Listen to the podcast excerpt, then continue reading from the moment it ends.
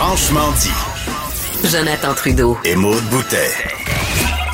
Appelez ou textez au 187 Cube Radio. 1877 827 2346.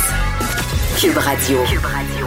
On va prendre un petit break de la politique. C'est Joanie Gontier qui est avec nous à Montréal. Salut Joanie. Salut Jonathan, comment ça va?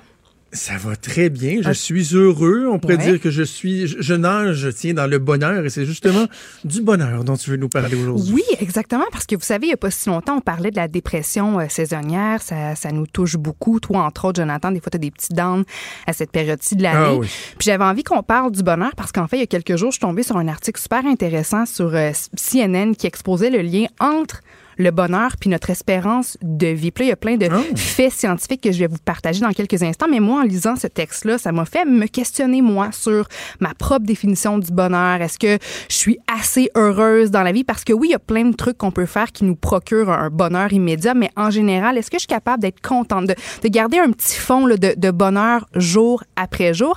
Alors d'abord, je vous pose la question à vous. C'est quoi votre définition du bonheur? C'est quoi le bonheur pour vous? Bon, ben, ok, tu sais ça, tu me pitches en premier. Ben non, mais Ben, je non, mais c'est quand même une, show, ben, c'est quand même une, une bonne question parce que pour vrai, on se la pose pas souvent. Puis tu sais, définition du bonheur, moi c'est c'est c'est bien simple. Je, je moi n'importe quoi me fait me fait me rend heureuse. C'est le bonheur C'est facile. le bonheur facile, ouais. Tu sais, juste une petite attention, euh, un bon repas, un moment passé avec mon copain ou en famille. Tu sais, pas besoin comme de décrocher la lune puis de m'acheter une affaire pas de bon sens. Puis, tu sais, c'est pas ça qui me rend heureuse. Moi, c'est juste, tu sais, au quotidien, si justement, là, je peux avoir mon petit fond de bonheur, là, tu sais, un petit quelque chose, là, juste aller m'acheter, je sais pas, un café, un chocolat. Sais, Des fois, ça peut, ça peut juste être ça. OK. Voilà. Mais je pense, je pense, je pense que c'est ça. Ouais. C'est drôle, hein? J'ai, j'ai- sans rentrer dans la philosophie, je pensais à la, la fameuse pyramide de Maslow, là. Tu sais, la, Ouais.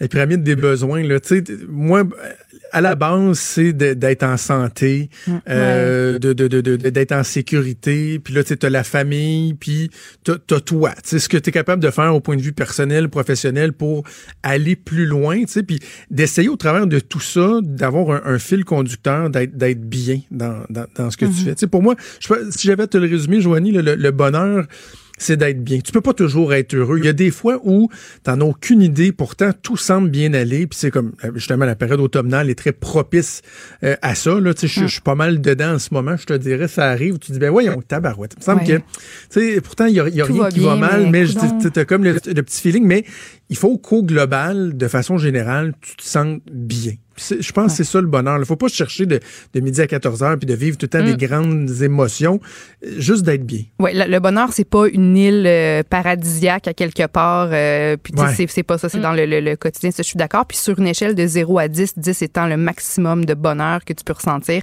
tu dirais que tu es à combien?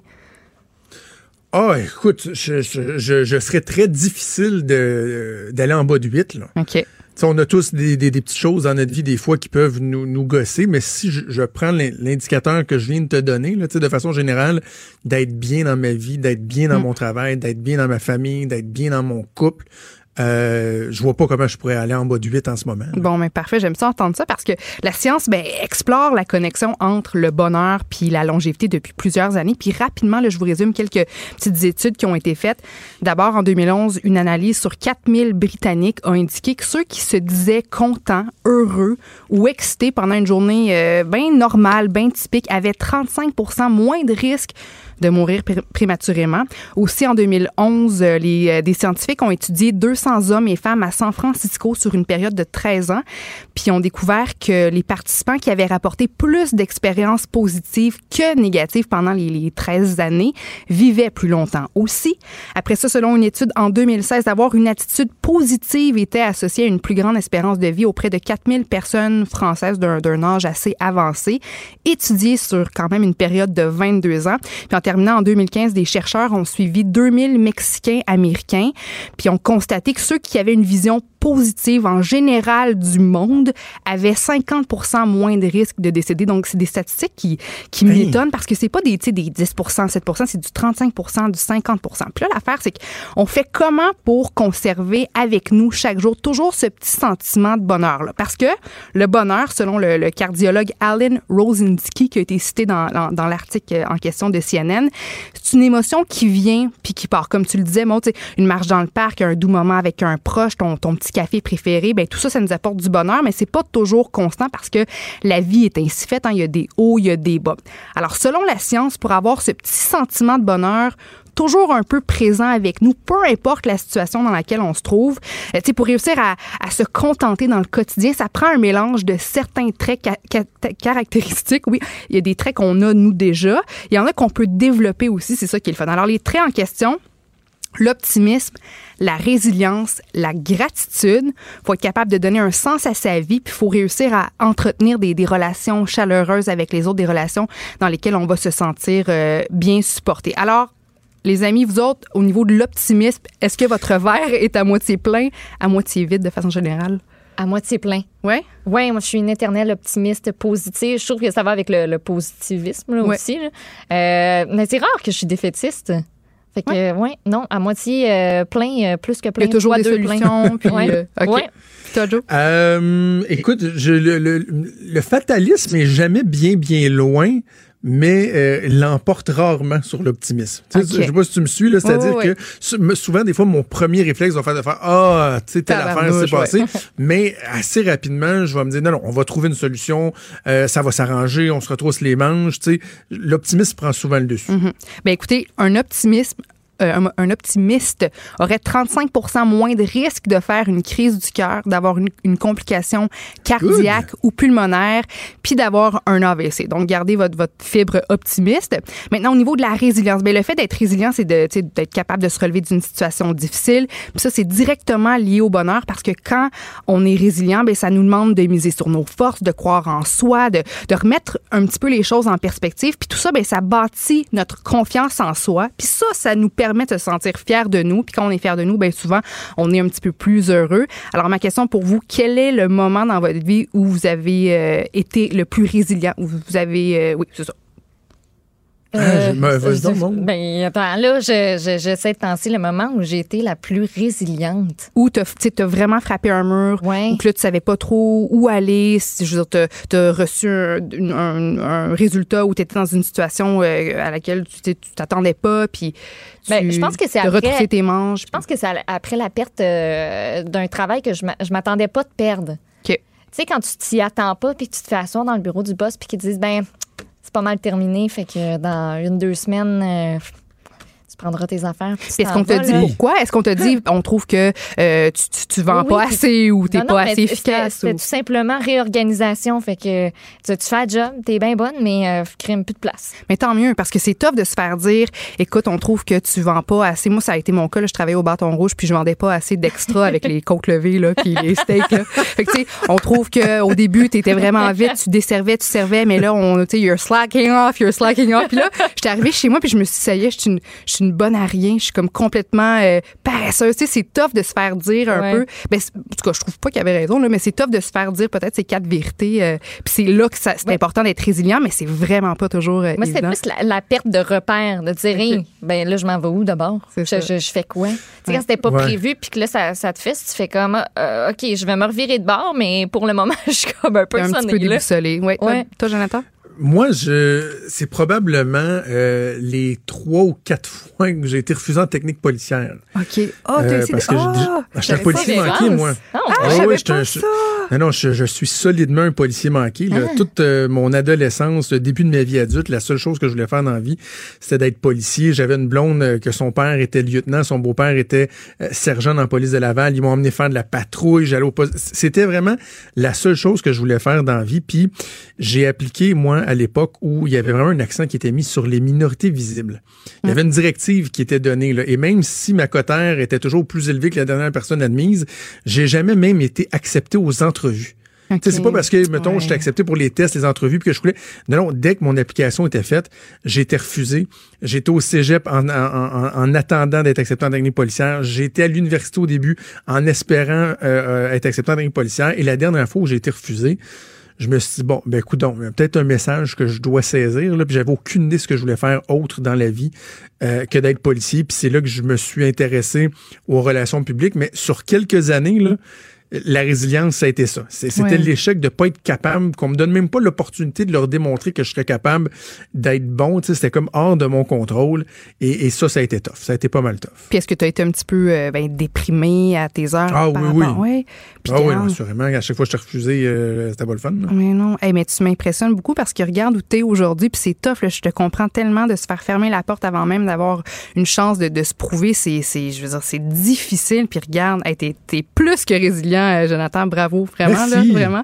Maintenant, la gratitude, selon la, la revue médicale de Harvard, la gratitude aide les gens à être plus positifs, à savourer des expériences plus Ah positives, à faire face à l'adversité justement, à bâtir des meilleures relations, puis euh, donc à améliorer le- leur santé en général. Puis il faut pas, ça n'a pas besoin d'être compliqué la gratitude. Ça peut être juste un petit mot de remerciement, ça peut être mm, euh, un remerciement mentalement aussi. Tu peux juste penser à quelqu'un puis dire Hey, c'est le fun, cette personne m'a aidé. Si t'es plus intense, tu peux tenir un journal de gratitude ou Oui, beaucoup, pendant hein, Ouais, ouais. ou pendant sinon ton moment de prière ou de méditation, tu peux euh, remercier euh, les gens ou tu peux être reconnaissant pour tout ce que tu as. Est-ce que vous, c'est une pratique que vous adoptez dans votre quotidien? Est-ce qu'il y a des moments où, tu sais, Jonathan, tu te dis, wow, je, tu sais, ma famille va bien, je, je, je suis heureux avec ma blonde, wow, ma carrière euh, euh, lève, ça n'a pas de bon sens, puis je suis donc bien chanceux. Est-ce qu'il y a des moments où tu arrêtes puis tu Ouais. remercies la vie? Je, je, ben, je pense que je suis pas pire là-dedans. Et il y a des gens qui ont le bonheur fragile, hein, tu sais, qui pourtant ils ont souvent des, des, des conditions en place pour être de bonne humeur, puis là euh, pour être heureux en fait, puis là finalement ben à chaque petite chose, ah, il s'écrase un peu, puis tu te dis ben voyons, tu sais, faut, faut être reconnaissant parce que de façon générale ça va bien. Je pense que je suis pas pire là-dedans. Je suis pas parfait. Un truc d'ailleurs, on avait fait ça l'année dernière, on l'a fait juste une fois, on aurait dû le refaire là, mais euh, nous autres on avait un, un- une espèce de de genre à biscuit sur le comptoir qui servait à rien, là, bien cute qu'on avait eu euh, en cadeau mais qui servait à rien. Et on s'est mis avec les enfants à écrire des petits mots.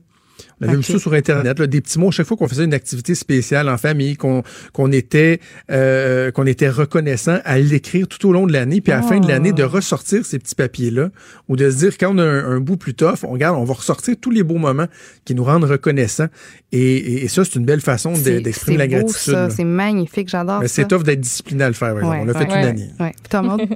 Euh, ben, je vais être plate, là. Je, j'ai pas de moment particulier ou de petits jarres à biscuits avec des beaux messages. C'est, c'est une très bonne idée pour vrai avec des enfants. En plus, je trouve ça super beau. Euh, mais ça va peut-être avoir l'air bizarre, mais tu sais, quand nous autres, on, a- on est appelés à, oui, tu sais, il y a des bonnes nouvelles dans l'actualité, mais plus souvent, ben, c'est des drames. Puis on dirait que des fois, il y en a qui viennent me chercher beaucoup plus que d'autres. Puis je- dans ce temps-là, je me disais, Dieu, que je suis chanceuse. Hey, je suis bien là, j'ai mon chum, j'ai mes deux chats, j'ai ma famille.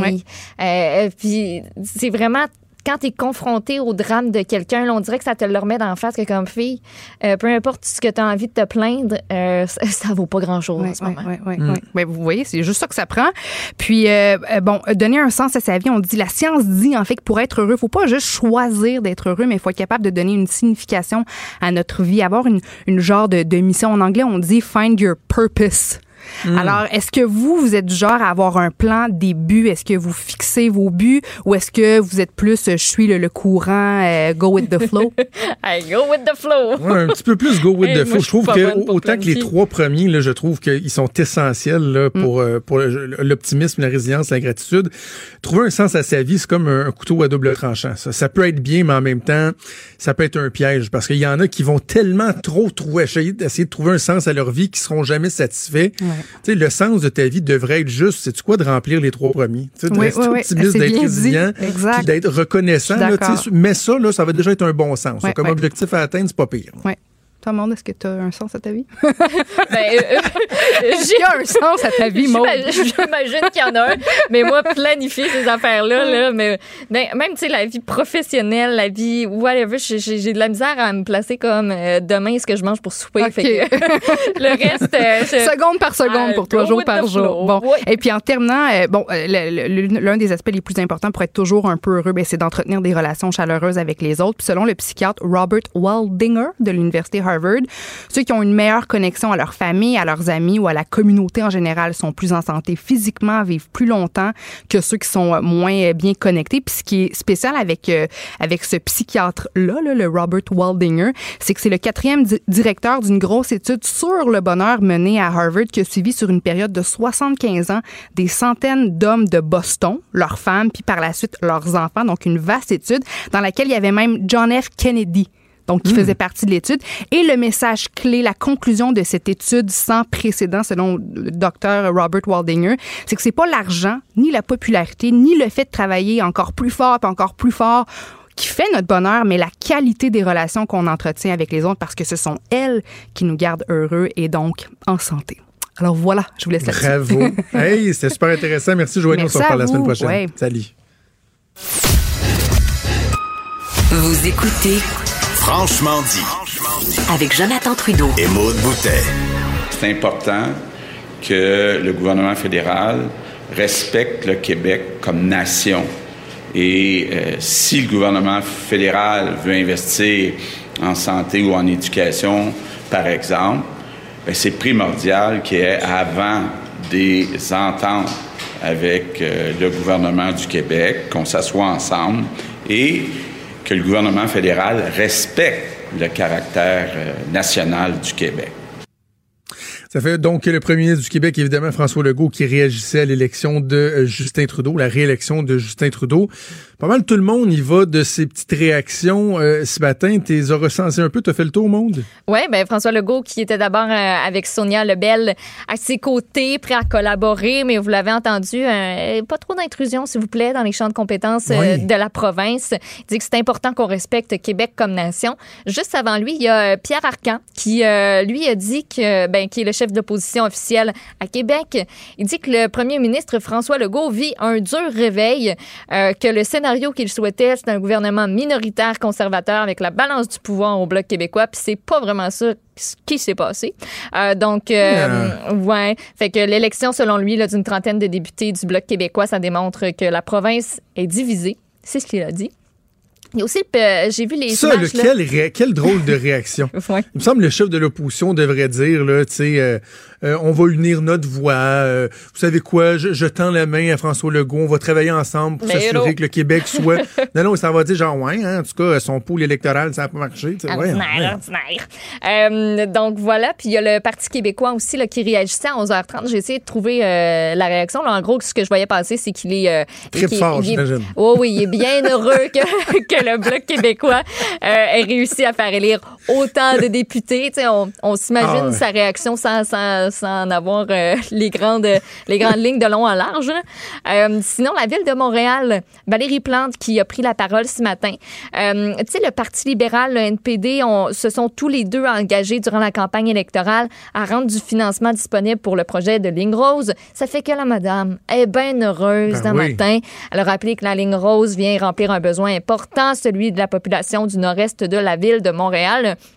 Elle a aussi dit que si un gouvernement minoritaire, ça peut parfois complexifier l'avancement de certains do- dossiers.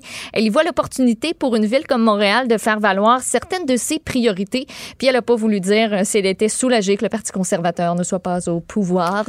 Donc, c'est les quelques réactions que je vous ai euh, recensées ce matin. Puis, tu sais, il y avait des réactions euh, aux élections. Des affaires bien importantes. Mais il y avait aussi un autre point de presse euh, du Parti québécois. Ben, c'est ça, je suis en train de chercher, là. À 9h30. J'ai cherché, moi aussi. Je sais pas ce qui j'ai- s'est dit là, mais. non, euh, mais je- c'est parce que c'est- non, mais c'est important, euh, parce que on, on parle souvent de la responsabilité des médias dans notre société. Et là, il y a un point de presse très important, essentiel, qui a été appelé ce matin. Et je, je ne vois pas de résumé, je ne vois pas d'article nulle part. Honte à mes collègues des médias. Ben Dis-nous oui. a- ce qu'il y en était là. Écoute, même le PQ a pas fait de, de compte-rendu, de communiqué de presse, quelque chose. J'ai rien trouvé parce que Sylvain Godreau, ce matin, à 9h30, était accompagné de M. Anthony Cavana.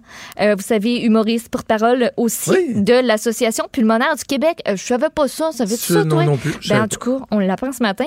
Euh, le sujet de la conférence de presse, non pas les élections, non pas euh, quoi que ce soit d'autre, à part l'apnée du sommeil et le remboursement des appareils.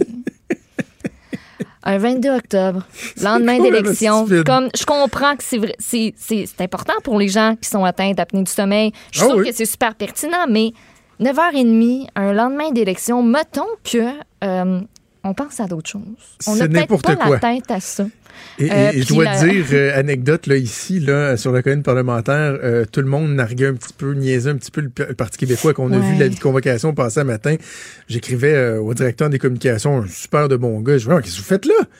De l'élection, le premier ministre va réagir à l'élection, euh, ton chef va réagir à l'élection, le chef libéral va.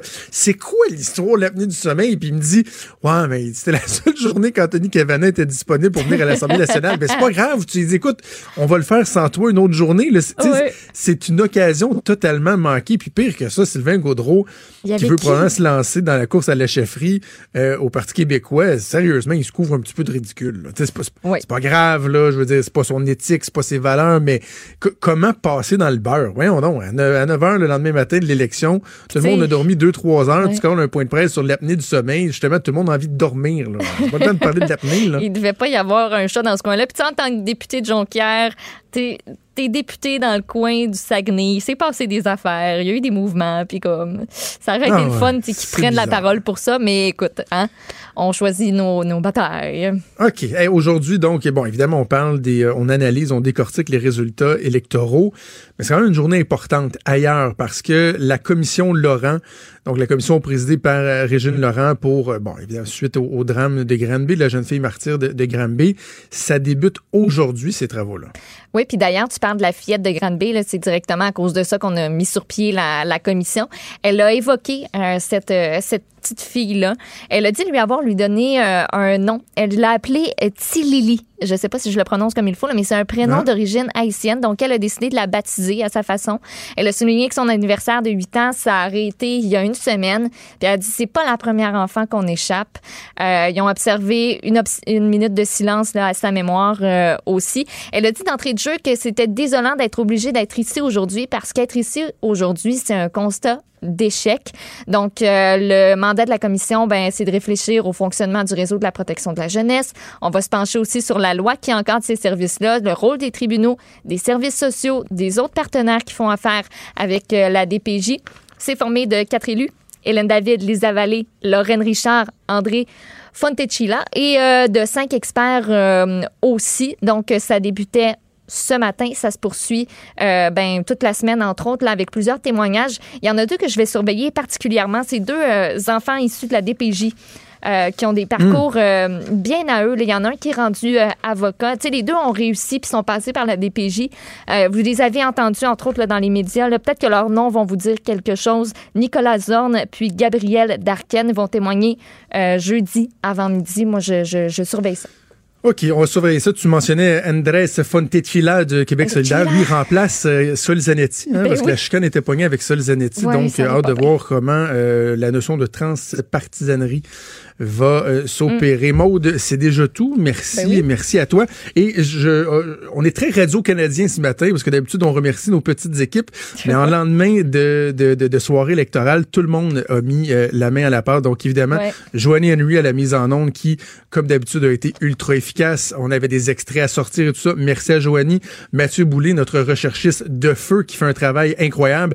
Alexandre Moranville-Ouellet aussi, qui a donné un bon coup de main. Marie-Pierre Caillé, Hugo Veilleux, qui travaille avec Richard et Sophie, mais qui nous donne aussi un coup de main. Puis évidemment, il y a le boss, Luc Fortin, qui est toujours là pour euh, nous donner un coup de main. Ça a été un gros, gros show. Euh, ben intéressant. Euh, donc, Absolument. on remet ça demain. On remet ça demain. On Oui. va être rendu là. On est rendu, Ouais, rendu ouais. à la fin du show. Fait que bonne, bonne journée tout le monde. Bon lendemain d'élection. Puis on se donne rendez-vous demain à 10h. Ciao.